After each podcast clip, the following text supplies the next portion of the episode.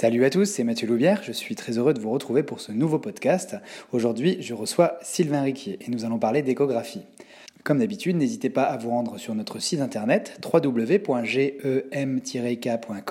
Dans la rubrique blog, vous aurez accès à d'autres cours gratuits ainsi que des podcasts. N'hésitez pas également à euh, nous mettre un petit like euh, et à partager ce podcast s'il vous a plu. Ça nous aide beaucoup. Je vous souhaite une excellente écoute.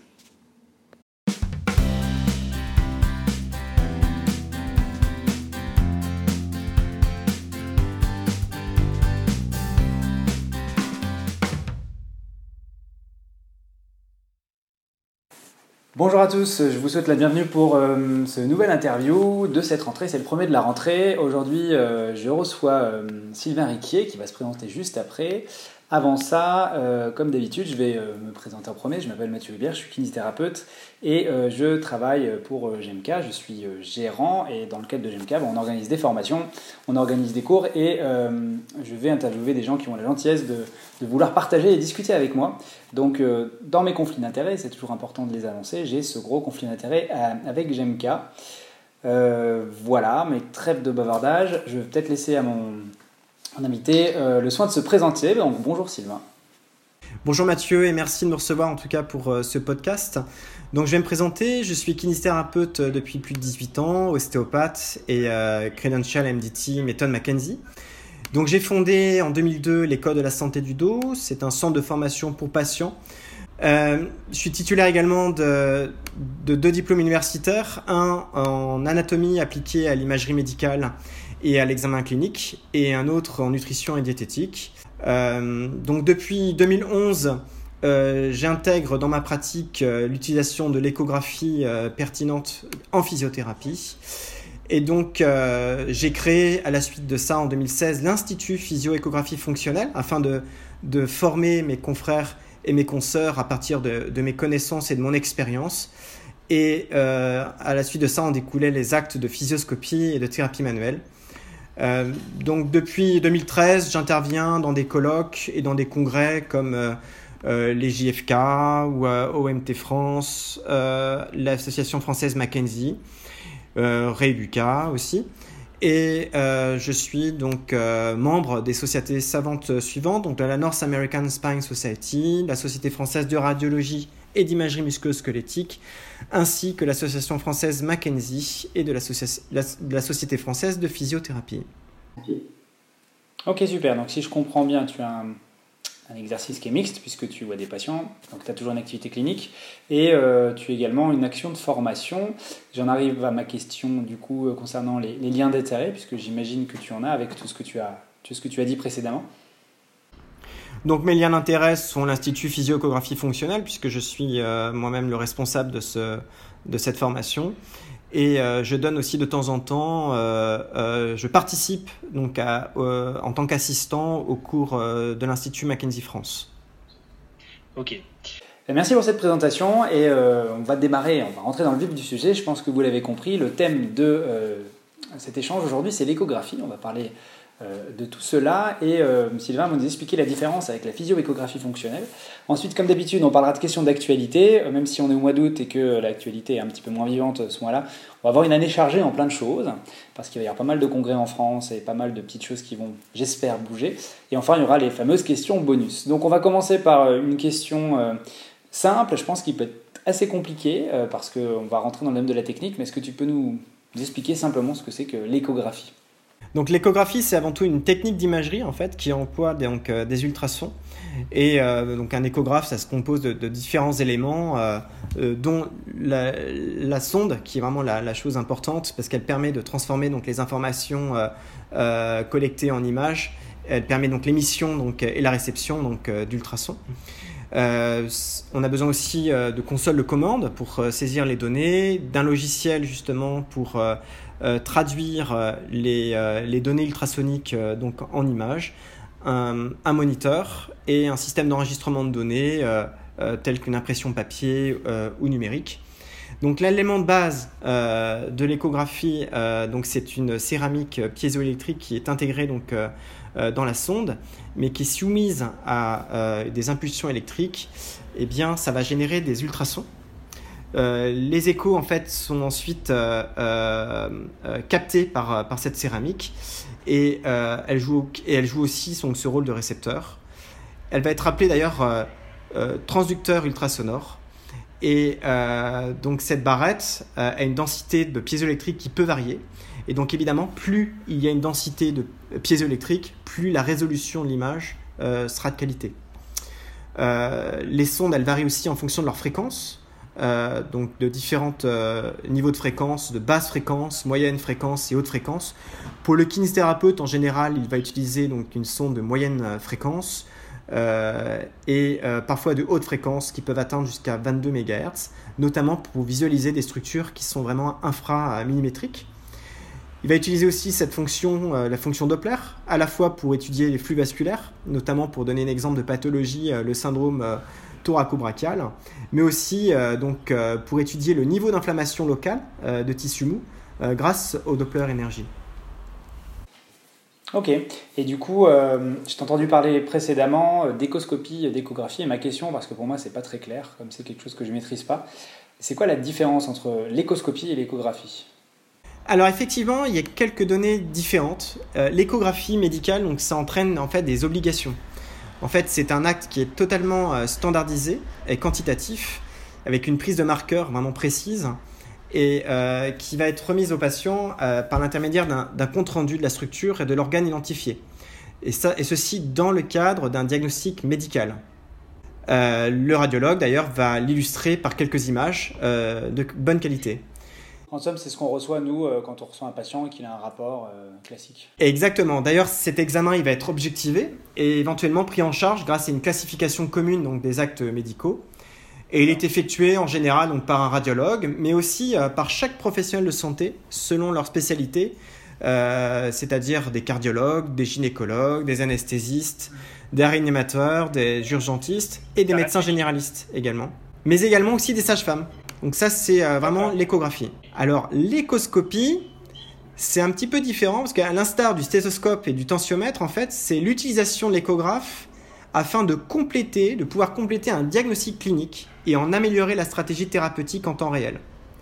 Alors ça, c'est un examen qui est non standardisé, il est plutôt qualitatif et par contre, il est non pris en charge actuellement, en tout cas par l'assurance maladie. Et donc, en plus des professionnels précités, bah, d'autres professionnels de santé, comme les kinésithérapeutes, sont aujourd'hui habilités à pratiquer l'échoscopie. Et pour ces derniers, d'ailleurs, le, Conseil national de l'ordre des masseurs kinésithérapeutes a rendu un avis en mars 2015 qui rappelle que le kinésithérapeute est habilité à pratiquer l'échographie dans le cadre de l'élaboration de son diagnostic kinésithérapique et la mise en œuvre de ces traitements euh, mentionnés suivant le Code de la santé publique, sous réserve d'y avoir été formé. Et ça, c'est quelque chose d'ailleurs très très important. Et de même que dans le cadre d'un protocole de soins, bah, les infirmiers peuvent utiliser aussi l'échographie je vais donner un exemple, c'est la pose de voie veineuse par exemple. Du coup, euh, si je suis ce que tu viens de me dire, euh, à la question qui peut en France pratiquer l'échographie, on est d'accord que par définition, c'est que euh, le médical et les sages-femmes. Les kinés n'ont pas le droit. Exactement, les kinésithérapeutes font de l'échoscopie en fait. Ok, donc quand on voit le terme échographie sur, je sais pas, un document de formation, c'est pas, c'est de l'échoscopie normalement. Exactement, exactement. Une échographie veut dire forcément euh, un compte-rendu avec une prise en charge euh, sécurité sociale. L'échoscopie, c'est un complément du diagnostic clinique sans compte-rendu et non pris en charge par l'assurance maladie. Du coup, euh, quelles sont les formations possibles pour se former à l'un et se former à l'autre Alors, pour en revenir aux médecins, en fait, les médecins, d'après un article qui est donné dans le Code de la déontologie médicale, en fait, tout médecin est en principe habilité à pratiquer tous les actes de diagnostic, de prévention et de traitement Mhm. mais il ne doit pas, sauf circonstances exceptionnelles, entreprendre ou poursuivre des soins, ni formuler les prescriptions dans les domaines qui dépassent ses connaissances, son expérience et les moyens dont il dispose. Ça veut dire qu'en fait, tous les médecins sont habilités à pratiquer l'échographie. Un seul impératif, c'est pour pratiquer, il faut être formé.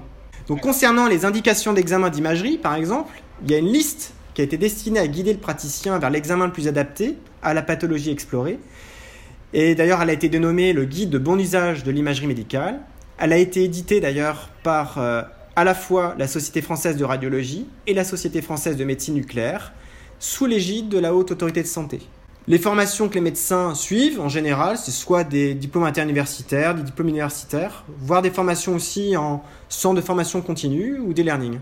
Pour les kinésithérapeutes, par contre, c'est un petit peu différent, parce que contrairement aux médecins, le kinésithérapeute, il n'est pas formé à l'échographie lors de ses études. L'avis étant récent, évidemment depuis 2015, et du fait d'un manque d'enseignants kinésithérapeutes dans cette discipline, l'échographie dans la pratique kinésithérapique est peu évoquée dans les IFMK. On peut imaginer que ça pourra évoluer dans, les dernières, dans, dans le futur grâce à la dernière réforme de la formation initiale et l'allongement de la durée des études. Par contre, pour pratiquer l'échographie, le kinésithérapeute a l'obligation de prouver qu'il est compétent après avoir suivi une formation adaptée. Donc actuellement, il existe peu de formations pour les kinésithérapeutes avec un nombre d'heures suffisant, ainsi qu'un contrôle continu des acquisitions de connaissances. Et elles s'intègrent en général dans le cas de la formation continue proposée par certains organismes de formation. Bah écoute, merci beaucoup parce que je ne connaissais pas la différence, donc du coup euh, c'est super d'avoir euh, ces informations. Euh, j'en arrive à, la question centrale, puisque tu nous as parlé de physio-échographie fonctionnelle. Donc ma question, c'est qu'est-ce que c'est que la physio-échographie fonctionnelle? Alors la physio-échographie fonctionnelle, c'est bien c'est avant tout une démarche d'utilisation de l'échographie qui s'appuie sur des raisonnements cliniques physiothérapiques EBP, validés et reconnus sur le plan international, et notamment la classification et le diagnostic MDT. Donc le kinésithérapeute doit être clinicien ou doit suivre en tout cas un training de formation clinique comme le Mechanical Diagnosis Therapy et euh, la thérapie manuelle orthopédique. Ok, et euh, juste, est-ce que tu peux euh, repréciser, parce que je pense qu'il y a des gens qui vont écouter qui ne, savent pas ce que c'est que MDT, le terme, on va dire, plus populaire en France? Le diagnostic MDT, c'est la la méthodologie de la méthode McKenzie en fait, notamment de sa classification et son traitement. Donc c'est une euh, un outil euh, qui nous permet donc de classifier le patient pour discriminer ce qui est pertinent ou pas sur le plan structurel. Euh, notamment, et ça se base sur la réponse symptomatique liée notamment au mouvement répété en fin d'amplitude. Alors, j'invite à ceux qui veulent plus de renseignements, on a fait un interview, ça devait être juste celui d'avant, où c'est Jean-Philippe Deneville qui répond à mes questions par rapport à MDT. Donc, euh, si vous êtes intéressé, vous pouvez aller retrouver cette vidéo. Du coup, est-ce que tu peux m'expliquer euh, le process de la mise en place de, ça? Alors, le process que j'utilise en cabinet, c'est avant tout un diagnostic McKenzie qui me permet en fait justement de justifier la pertinence donc, de l'échographie, notamment dans une classification qu'on appelle catégorie autre. Euh, en fait, grâce à ces données, ça nous permettra de collecter un maximum de données cliniques euh, dans un souci de pertinence de soins. Et ça permettra de s'affranchir en fait un certain nombre d'images non pertinentes qui pourraient être visualisées. Euh, puisqu'en fait, c'est pas parce qu'on a euh, quelque chose à l'échographie à la base que c'est automatiquement pertinent. Ça permet d'améliorer donc le management dans le traitement structurel des tissus musculo-squelettiques, notamment des nerfs. Et à la suite de la prise de marqueurs échographiques, donc on va prendre des marqueurs complémentaires, hein, des marqueurs cliniques, on va pouvoir faire des actes à la fois de rééducation sous échographie que j'appelle la physioscopie ou de thérapie manuelle éco-assistée. L'avantage, c'est que, euh, effectivement, comme je le précisais, tous les troubles musculosquelettiques, ça ne nécessite pas d'imagerie en général et donc d'échographie. Alors que le vieillissement naturel du tissu mou, il doit absolument être pris en compte.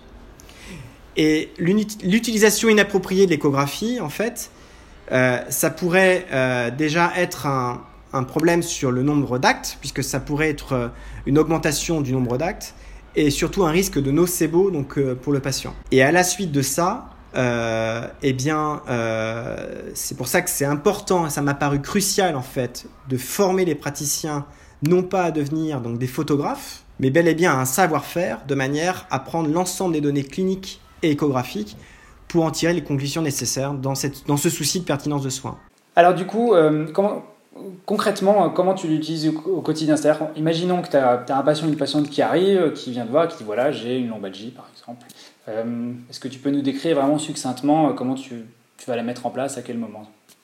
Alors, je pense que l'exemple de la lombalgie, c'est pas le meilleur. plus une douleur au coude ou une douleur à l'épaule. Non, c'est pas que ça n'existe pas au niveau lombaire, au niveau lombaire puisque euh, j'y suis en train de travailler sur des données assez intéressantes, mais, mais plus sur des données de recherche, on va dire. Donc, euh, c'est pas sur le plan lombaire j'en ai vraiment plus besoin. Donc, si j'ai une patiente qui vient, par exemple, pour un problème de coude, eh bien, cette patiente va recevoir donc un diagnostic Mackenzie. Donc, ça, c'est de toute manière pour classifier la pathologie. Et euh, si j'estime pertinent, euh, notamment euh, si je rentre dans une catégorie autre, eh bien, je vais utiliser d'autres marqueurs complémentaires, des marqueurs échographiques. Et là, j'utiliserai l'échographie. Donc, ça me permettra de discriminer une pathologie, par exemple un syndrome canalaire, par rapport à, une autre pathologie. Et juste avant, tu as parlé, tu as dit que tu utilisais aussi en traitement, ou j'ai rêvé. Oui, alors par exemple, notamment dans la thérapie euh, neurale, en fait, euh, quand tu as un syndrome canalaire ou quand tu as euh, un épaississement, un névrome par exemple, eh bien, ça va pouvoir justement t'aider à localiser ton névrome, mieux expliquer aux patients l'intérêt de faire ces exercices. Donc, il y a un effet vraiment d'éducation qui va être très intéressant grâce à l'image. Et puis toi aussi euh, euh, de, de, visualisation en temps réel, notamment du mouvement du nerf en fait au niveau de sa gaine. Et donc ça, ça t'apporte des, des, des, mesures qualitatives en fait, notamment pour ta prise en charge. Ouais, donc ça te donne, il y a vraiment cette notion de marqueur qui est, là à la fois pour te situer euh, avant, après, voir l'évolution. Exactement. De la même manière que tu as des marqueurs cliniques avec une sensibilité, une spécificité, eh bien tu as des marqueurs échographiques avec une sensibilité, une spécificité aussi. Et donc, bah, plus tu as euh, l'ensemble des données, bah, plus ça permet d'avoir une meilleure puissance diagnostique au niveau de ton, de ton diagnostic kinésithérapique et donc d'avoir justement un traitement le plus appuyé et adapté possible. Ok, jusqu'à présent, on a surtout parlé de, patients et de, plaintes dans le champ musculo-squelettique, mais c'est aussi utilisable ailleurs pour, euh, pour le kiné? Personnellement, moi non. Euh, c'est vrai que moi je suis vraiment très spécialisé donc, dans le domaine euh, musculo-squelettique et dans ce champ-là. je sais que des confrères développent donc cette, cet outil, notamment dans le champ pulmonaire, quelques-uns dans le champ pelvien, mais je n'ai pas l'expérience pour en discuter et en parler aujourd'hui. Ok. Après cette, présentation sur la physiographie fonctionnelle, on va passer euh, à la partie euh, pratique en ce qui concerne ta, formation. Du coup, tu proposes quelque chose euh, qui est assez innovant. Je crois que tu es le seul en France à proposer ce type de cursus. Est-ce que tu peux nous parler du déroulement de ta formation, justement? En fait, le programme il se déroule donc sur trois niveaux, donc, 42 heures chacun. tous sanctionnés par un examen théorique et pratique avec validation donc d'un cas clinique. Et la mention assez bien est requise pour continuer en fait euh, euh, le cursus euh, dans le niveau supérieur. Ok. Et du coup, tu peux juste expliquer, c'est quoi ces trois niveaux? Est-ce que c'est par région, c'est par cadran? Ça, ça fonctionne comment? En fait, non, c'est la première partie. Donc, on va expliquer vraiment les bases donc, de la démarche physio-échographie fonctionnelle, les bases de l'échographie, comment acquérir, on va, on va dire, c'est la première main, la première, la première main, on va dire, de, euh, de l'échographe, euh, avec euh, toutes les coupes de base qui doivent être vraiment comprises et sues, notamment par rapport à, un sujet sain, pour ensuite se préparer donc au domaine thérapeutique, kinésithérapique pour les niveaux 2 et niveau 3. Du coup, tu es le seul intervenant dans ce cursus ou il y a d'autres personnes qui interviennent? Je suis le principal donc intervenant, mais d'autres intervenants comme Gilles Barrette et Nadia Chaval donc interviennent aussi dans leur champ d'expertise hein, respectif, notamment à savoir le module juridique et le consentement éclairé euh, par Gilles Barrette, puisqu'il me semble important qu'il y ait ce module dans le niveau 1 d'ailleurs, de manière à ce que le kinésithérapeute puisse comprendre son positionnement par rapport à celui du médecin et, euh, toutes les obligations et responsabilités qu'il a euh, vis-à-vis de son patient aussi euh, Nadia Chaval qui euh, nous fait un module sur les fondamentaux de la communication pour la pratique physio-échographie fonctionnelle. Ça, c'est aussi très important euh, sur comment amener la physio-échographie fonctionnelle à son patient et surtout comment lui expliquer pour que ça soit positif pour lui et pas négatif. et aussi dans le champ du positionnement du, du kinésithérapeute par rapport au médecin. ça, ça me paraissait vraiment important de les inclure. D'ailleurs, je souligne que l'organisme de formation euh, physio-échographie fonctionnelle donc, euh, et la formation physio-échographie fonctionnelle, donc elles ont été reconnues hein, donc, par le Conseil national de l'ordre des masseurs kinésithérapeutes et l'Institut d'ailleurs est agréé Datadoc et, FIFPL. Du coup, je, te, demandais, est-ce qu'il y, a des prérequis pour accéder à cette formation? Alors pour les prérequis, en fait, oui. donc le kinésithérapeute, en fait, doit être clinicien. Ça, c'est important qu'il ait une expérience clinique. Euh, notamment avec le diagnostic MDT euh, ou la thérapie manuelle orthopédique. Euh, maintenant, s'il n'a pas cette expérience, eh bien, il suffira qu'il suive un training de formation via Mackenzie France ou d'autres formations dans la thérapie manuelle orthopédique pour se conformer au process, parce que ça, c'est vraiment une condition indispensable pour obtenir vraiment un praticien euh, qui l'utilise de manière pertinente. Après, on en discutera juste après, mais je pense quand même que, a priori, euh, les nouveaux étudiants qui vont sortir l'année prochaine, il y a certains cursus, euh, en tout cas certains IFMK, qui ont déjà intégré ce type de raisonnement-là. Donc peut-être que dans les années à venir, le prérequis sera simplement être. Non, qu'en penses-tu? Tout à fait, non, non, ça je suis tout à fait d'accord. L'évolution des études vers l'universitarisation change complètement les données et évidemment, hein, qu'un kinésithérapeute qui sortira avec sa formation initiale n'aura pas, pas les mêmes acquis en fait euh, qu'un kinésithérapeute de, ma génération. Maintenant, euh, la porte n'est pas fermée, en tout cas pour le kinésithérapeute qui souhaite en fait euh, acquérir ses compétences, libre à lui de se former justement via ses formations de manière à avoir un, niveau clinique euh, suffisamment euh, pertinent pour ensuite euh, se former à l'échographie. Donc c'est pas c'est pas c'est une condition qui est nécessaire, ça c'est sûr. maintenant, il peut la faire de manière concomitante s'il le souhaite. À lui de choisir son timing, on va dire.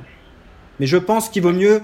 Je pense que le meilleur profil, c'est quand même un kinésithérapeute qui a déjà une expérience clinique. Donc on a parlé de, voilà, des avantages, de ce qu'elle pouvait amener dans la pratique. Euh, est-ce que tu vois des freins au développement justement de cette spécialisation? Est-ce que tu en as, tu en as identifié? Oui, alors j'ai identifié trois freins. Euh, le premier, euh, c'est que pour acquérir cette compétence, ça demande un nombre d'heures de formation vraiment important. quand tu regardes déjà mon cursus, on est presque de l'ordre de 130 heures de formation. Euh, et en plus, elle est exigeante puisque en fait, euh, euh, les stagiaires donc ils doivent faire un gros travail personnel en sus de l'enseignement.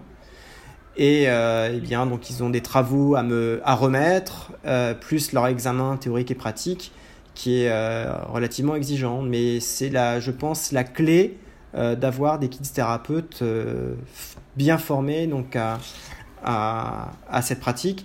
Et pour moi, c'est une question de responsabilité. D'accord, donc le premier frein, c'est ça Voilà. On va parler de trois freins. le deuxième frein, en fait, c'est plus un manque de connaissance de la convention des kinésithérapeutes euh, sur le fait qu'ils peuvent pratiquer un acte non remboursable. C'est vrai que beaucoup de kinésithérapeutes euh, pensent qu'ils ne peuvent utiliser que des actes qui sont intégrés à la nomenclature. Euh, et donc le fait que ce ne soit pas intégré à la nomenclature, ils n'osent pas proposer un type d'acte complémentaire à, à leurs patients. Euh, encore une fois, ce n'est pas parce que n'y a pas, euh, des, par exemple, des médecins peuvent recommander certains traitements médicaux qui n'ont pas forcément reçu un AMM à ce stade, mais s'ils estiment pertinent euh, par rapport aux données de littérature, eh bien, ils ont le droit de le proposer au patient à partir du moment où il a son consentement. C'est exactement la même chose en fait dans ce type d'acte. c'est un acte qui, est, qui peut être pertinent en fait par rapport au process que j'ai pu décrire, et donc, il me semble euh, euh, intéressant de le proposer au patient si ça lui permet justement euh, de le faire avancer, voire de mieux l'orienter. Le troisième frein, eh c'est l'acquisition de l'appareil. Hein. Évidemment, il n'y a pas d'échographie sans échographe. et donc, bien, même si ça s'est démocratisé, un, appareil de qualité reste encore un, un coût. Et donc, c'est pour ça d'ailleurs que je recommande aux stagiaires d'attendre la première partie du niveau 1 afin qu'ils aient vraiment la, compétence minimum pour choisir de manière éclairée euh, leur appareil. Et surtout apprendre à avoir compris les objectifs. Il faut que ça soit adapté évidemment à notre pratique, mais en même temps, il ne faut pas euh, se soustraire à, la qualité. Hein, la qualité de l'appareil, c'est primordial pour obtenir l'acquisition de, bonnes images. Euh, surtout qu'il s'agit déjà d'un examen opérateur dépendant. Il ne faut pas rajouter de l'erreur à l'erreur. Ok, en t'entendant, là, je me rends bien compte que c'est des compétences qui sont difficiles à acquérir. et du coup, je, me pose la question, quand, je regarde ce qui est disponible sur le marché en termes de formation, bah, je trouve que ce que tu proposes est, est différent des formations courtes qu'on peut voir sur une, deux journées. J'ai toujours été un petit peu sceptique sur la capacité qu'on peut avoir après ce genre de formation d'une journée. Finalement, c'est juste pour moi, c'est une initiation, même pas, c'est même pas une initiation, c'est une découverte euh, de la technologie. Euh, comment tu, te positionnes par rapport à, ces formations très courtes qui parfois vendent euh, ensuite un peu du rêve quoi? Après, ça me paraît toujours difficile de parler des autres formations que je ne connais pas forcément, si ce n'est en tout cas effectivement, je pense que ça peut être une découverte pour certains kinésithérapeutes. Euh, mais en tout cas, il me paraît essentiel que le message soit bon dès le départ. Euh, c'est-à-dire que si le, le message n'est pas euh, appuyé sur le fait qu'il est nécessaire d'avoir des qualités cliniques pour éprouver ce genre d'examen, eh bien là, on risque vraiment d'aller sur une pente glissante qui fait que, au mieux, on est sur le sert à rien et euh, au pire, on est, le kinésithérapeute euh, se rapprocherait d'un exercice illégal de la médecine. Et ça, ça me paraît essentiel hein, en fait. Euh, c'est pour ça que j'ai toujours travaillé la démarche physio-échographie fonctionnelle sur ce critère, à la fois qualitatif et surtout de respecter les compétences du kinésithérapeute. Et ça, ça demande évidemment du temps, du temps d'explication. après, ça peut toujours être une porte d'entrée, mais en tout cas, certainement pas une finalité. Ok. Euh, on va parler un petit peu de l'avenir. Qu'est-ce que tu envisages de faire les, deux années à venir, euh, que ce soit euh, à titre, personnel, enfin je veux dire plus singulier au niveau, au niveau professionnel, ton parcours professionnel, et puis pour la physio-échographie fonctionnelle? Eh bien, déjà l'année 2019 va être relativement chargée pour moi, puisque je suis super heureux de, de commencer le diplôme MDT, donc le programme l'année prochaine, puisque je suis inscrit donc pour le diplôme. Euh, donc ça, ça va me demander certainement énormément de temps. Euh, donc euh, proposer quelques formations niveau 1, notamment en physio-échographie fonctionnelle. et j'espère poursuivre à la suite de ça en 2020 ou 2021, on va dire, un master sciences physiothérapie au King's College de Londres. ça, c'est important pour moi, ce qui est intégré aussi par l'IFOMT. Et euh, j'ai des projets de développement de protocoles de recherche clinique euh, et d'échographie. Donc on va dire que j'ai un petit peu du pain sur la planche. Euh, en même temps, c'est très important pour moi de, développer donc l'école, l'école de la santé du dos pour, pour les patients. D'ailleurs, je recherche des kinésithérapeutes motivés par le raisonnement clinique, par l'éducation thérapeutique pour venir travailler avec moi euh, s'il le souhaite, euh, évidemment, euh, ce sera avec plaisir de développer une équipe sur ce projet qui me tient à cœur déjà depuis près de 18 ans. Super. Donc tu vas avoir plein de, plein de choses à faire et un programme assez chargé du coup. Moi je pense que, je pense que au contraire c'est bien d'avoir, d'avoir, d'avoir des, choses, des choses programmées parce que ça permet de maintenir une dynamique. du coup, si tu, si tu veux bien, on va passer aux questions d'actualité. Comme d'habitude, je pose systématiquement les mêmes questions et c'est vrai que les, les, personnes que j'interviewe ont souvent des, réponses différentes puisque bah, dans le temps, euh, les choix, la politique, les choses comme ça évoluent au niveau kinésithérapique. Euh, en ce qui concerne euh, les études de, kiné, tu n'es pas sans savoir, ça je sais que tu, connais très bien ce truc-là, que, qu'elles ont, elles ont changé, une année en plus. quelle est ta vision sur ce changement? Ah bah c'est formidable. En tout cas, je pense que cette réforme euh, donc, euh, qui ouvre la voie donc, à l'universitarisation euh, me paraissait vraiment indispensable. Et on peut imaginer que de nombreux confrères et consoeurs continueront leur formation via des masters de spécialité ou des doctorats de recherche. Évidemment, donc, la pratique du kinésithérapeute actuellement est en voie vraiment de mutation, hein, avec l'acquisition de, de plus de responsabilités euh, et un niveau d'exigence encore jamais atteint. Euh, et ça, c'est vraiment euh, important puisque le kinésithérapeute, il va évoluer vraiment vers l'ingénierie, l'ingénierie de la santé, et il prendra des décisions, et il prendra vraiment toute sa place comme un maillon essentiel dans la chaîne de décision clinique. D'ailleurs, à propos, en tant que membre du comité scientifique, hein, je donne rendez-vous au prochain JFIA qui se dérouleront à Montpellier en février prochain, avec comme fil rouge évaluer pour mieux traiter. Donc on ne pouvait pas avoir mieux comme fil rouge. Et je pense que ça peut vraiment être un, point de départ pour cette nouvelle dynamique qui sera donnée donc à, notre profession. Et euh, j'aurai le plaisir également de, copiloter avec Alexandre Kubicki et Gilles Barrette, donc une table ronde sur l'accès direct et la pertinence des soins. Euh, l'accès direct, parce que c'est quelque chose qui me tient à cœur aussi, puisque je, euh, mon exercice est, en grande partie basé sur, sur l'accès direct. Et, et, donc je souhaite partager cette expérience avec mes confrères et consoeurs, puisque pour moi l'accès direct va aussi avec la pertinence des soins. C'est-à-dire qu'à partir du moment où euh, le kinésithérapeute prendra toute part vraiment dans son diagnostic pour justifier s'il est pertinent de faire un soin physiothérapique via son diagnostic, eh bien on aura des actes euh, adaptés et justifiés et euh, qui aideront justement dans les prises de décision de manière conjointe et collaborative avec, avec les professionnels de santé, notamment les médecins. Donc en fait, cette expérience-là est vraiment euh, intéressante et, je pense que la France euh, peut se grandir de, suivre la voie anglo-saxonne qui a été développée déjà depuis euh, de nombreuses années. Je ne peux que être en accord avec ce que tu viens de dire. Alors évidemment, je suis complètement, complètement d'accord avec ça. Je voulais juste rajouter pour, pour ceux qui écoutent, s'ils ne savent pas, en fait, bah, qu'on se connaît en dehors, que moi aussi je suis au, comité scientifique et donc forcément, je ne peux être que, que en accord avec toi. Donc je pense que c'était important de préciser que que j'avais ce petit lien d'intérêt avec, euh, avec euh, la, SFP et puis l'organisation de ce JFK. Évidemment, il faut absolument venir parce que je pense que ça va être un merveilleux congrès cette année. On va avoir plein de bonnes choses.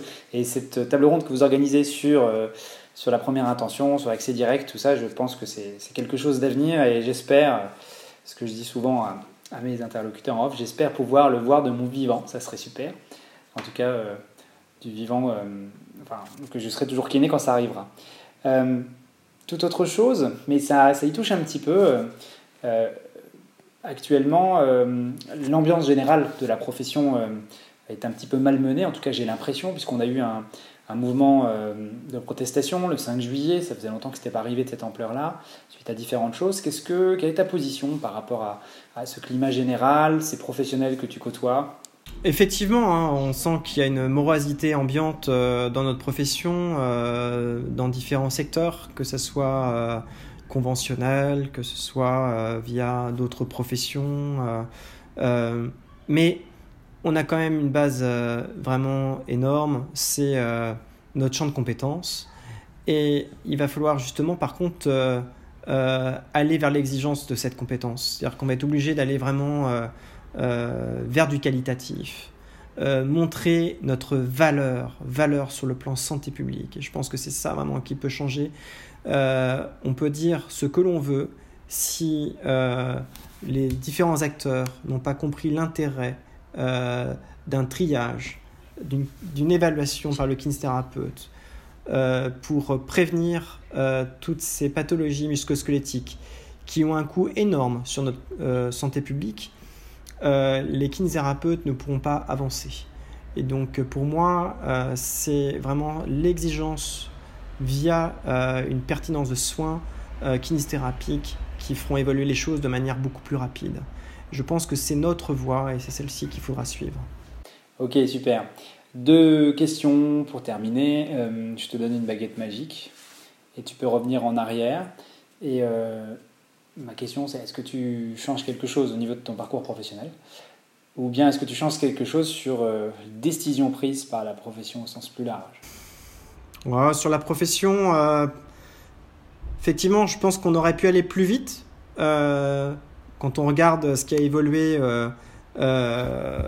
outre-Atlantique, l'évolution de notre profession outre-Atlantique, eh bien, s'est autonomisé, de manière plus rapide que, chez nous. Euh, pour des raisons euh, qu'on n'évoquera pas ici, mais en tout cas, euh, on va dire plus ou moins complexes. J'espère que tous les leviers seront levés pour justement arriver à ce niveau de, de liberté d'exercice qui nous aidera certainement à, à, cette pertinence de soins. Sur un plan plus professionnel, comme tu le sais Mathieu, je suis plutôt scientifique. Donc j'ai besoin de, toujours vérifier. et c'est pour ça que le raisonnement clinique m'attire. et donc tu comprends bien que j'ai passé donc un, un bac C. Et à l'époque, je minimisais vraiment l'anglais. Euh, et donc, euh, euh, si je devais refaire quelque chose, c'est que j'aurais certainement été plus sérieux dans mon apprentissage de mon anglais. J'aurais certainement gagné du temps pour obtenir ce sacré 6 points à l'IELTS. J'aurais peut-être commencé plus tôt le diplôme MDT. Mais voilà, après, ça m'a permis de développer autre chose en attendant et d'être prêt le jour J. Ok, ben merci beaucoup euh, pour aujourd'hui, euh, Sylvain, d'avoir accepté de répondre à mes questions. Euh, comme d'habitude, je vais mettre en bas de la vidéo tous les liens, la plupart des liens dont on a parlé. si jamais il vous manque des choses, je mettrai également, avec ton accord, ton adresse mail, si les gens veulent communiquer avec toi, le lien pour l'échographie fonctionnelle, ces différentes choses. Et puis, bah, merci pour aujourd'hui. Merci Mathieu, en tout cas. Avec plaisir. Et, puis, euh, on se retrouve très prochainement euh, sur euh, plein d'endroits différents ou, dans, dans, ton cursus de formation. Avec plaisir. Et puis, dans tous les cas, rendez-vous au JFK, donc à Montpellier, en février 2019. Ça marche. Bon, on y sera. En tout cas, moi, c'est sûr que j'y serai. À bientôt. Salut. À bientôt.